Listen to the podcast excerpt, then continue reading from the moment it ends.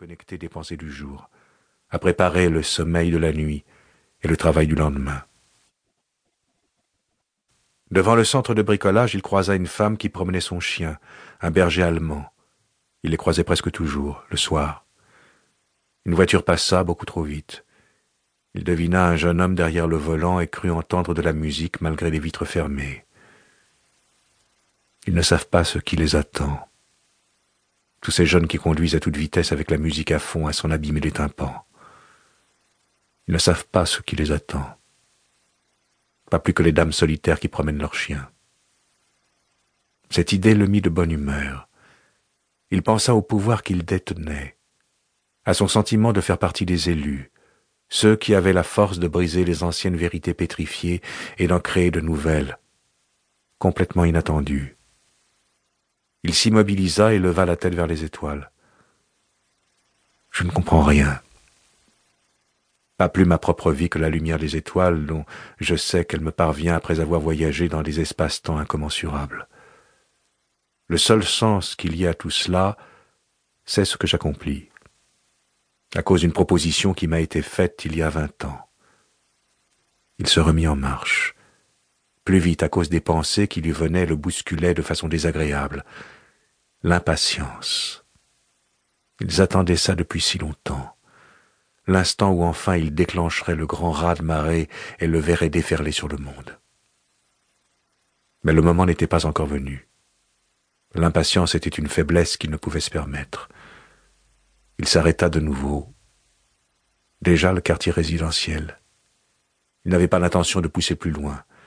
Il tenait à être au lit à minuit. Des grands magasins, il fit une halte devant le distributeur bancaire et tâta le portefeuille dans sa poche.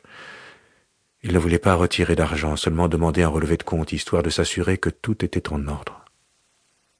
Il sortit sa carte de retrait. La dame au berger allemand n'était plus là. Un poids lourd très chargé passa sur la route de Malmö, sans doute en direction des ferries vers la Pologne. À en juger d'après le bruit, le tuyau d'échappement n'était pas en très bon état. Il composa son code et appuya sur la touche Dernières opérations. Il récupéra sa carte et la rangea dans le portefeuille. La machine émit son cliquetis familier. Il sourit, ricana presque. Si les gens savaient. Si seulement ils savaient ce qui les attend. Le ticket apparut dans la fente. En cherchant ses lunettes, il se rappela qu'il les avait laissées dans le manteau qu'il avait mis pour descendre au port de Plaisance. Cet oubli l'irrita l'espace d'un instant. Il se plaça sous le lampadaire le plus proche et plissa les yeux. Le virement automatique du vendredi avait été enregistré, de même que son retrait de la veille. Le solde net était de neuf mille sept cent soixante-cinq couronnes. Tout était en ordre. Ce qui arriva l'instant d'après le prit complètement dépourvu comme le coup de sabot d'un cheval, une douleur fulgurante. Il tomba en avant, les doigts crispés sur le reçu où s'alignaient les chiffres. Sa tête heurta l'asphalte. Il eut une fraction de seconde de lucidité. Sa dernière pensée fut qu'il ne comprenait rien. Puis l'obscurité l'engloutit. Il était minuit passé de quelques minutes. Lundi 6 octobre 1997.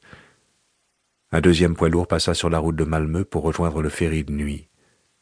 Puis le silence retomba.